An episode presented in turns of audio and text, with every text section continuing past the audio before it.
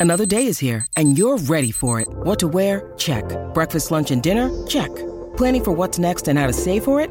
That's where Bank of America can help. For your financial to dos, Bank of America has experts ready to help get you closer to your goals. Get started at one of our local financial centers or 24-7 in our mobile banking app. Find a location near you at bankofamerica.com slash talk to us. What would you like the power to do? Mobile banking requires downloading the app and is only available for select devices. Message and data rates may apply. Bank of America and a member FDIC.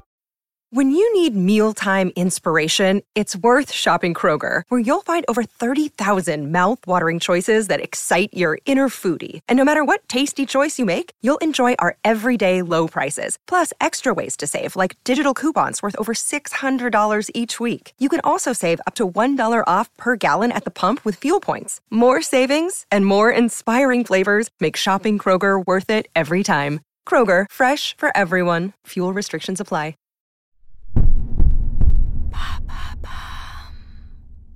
Comment récupérer de l'énergie rapidement? Merci d'avoir posé la question. Tu n'as peut-être pas eu la chance de partir en vacances ou alors elle n'était pas de tout repos. Pourtant, faire le plein d'énergie est essentiel pour entamer la rentrée sereinement et ne pas se sentir constamment fatigué. Une enquête menée en 2022 par Opinionway indique que 34% des salariés français souffriraient de burn-out, dont 13% de burn-out sévère. Dans son livre à succès Sacred Rest, Recover Your Life, Renew Your Energy, Restore Your Sanity, paru en 2017, la docteure Sandra Dalton-Smith affirme que sept types de repos permettent de recharger pleinement nos batteries.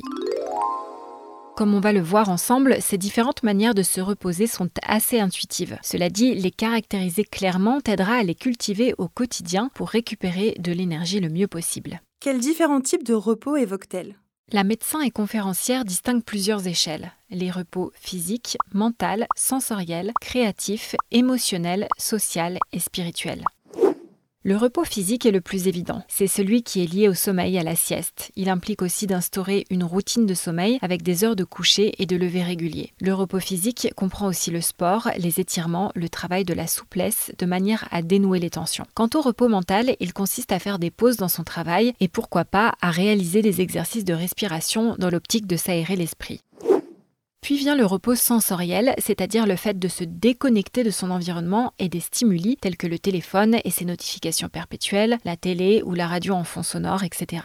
Le repos créatif est lié à l'émerveillement. Les promenades dans la nature y sont propices, mais également un chez-soi apaisant dans lequel on se sent bien. On peut aussi cultiver des pauses culturelles et artistiques, comme aller au musée, lire un livre ou encore jardiner.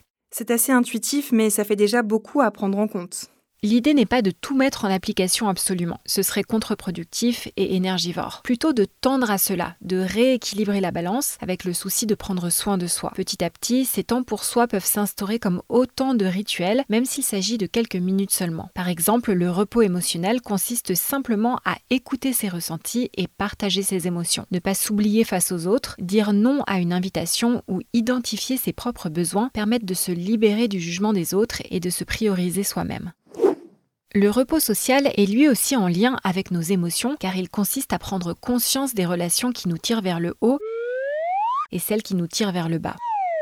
Passer du temps de qualité avec une personne qui te nourrit est bénéfique pour ta santé mentale. A l'inverse, une personne épuisante, voire toxique, est à éviter. En quoi consiste le dernier pilier? Comme l'écrit l'autrice, c'est le fait de s'engager dans quelque chose de plus grand que soi. Concrètement, ça peut être t'investir dans une activité associative, pratiquer la méditation, venir en aide à une personne dans le besoin, s'engager pour une cause citoyenne, etc. Ici, les maîtres mots sont altruisme, bienveillance, mais aussi connexion, interaction et enfin estime personnelle. Mettre en pratique ces différents types de repos instaure petit à petit une meilleure récupération et par conséquent une recharge d'énergie pleine et entière.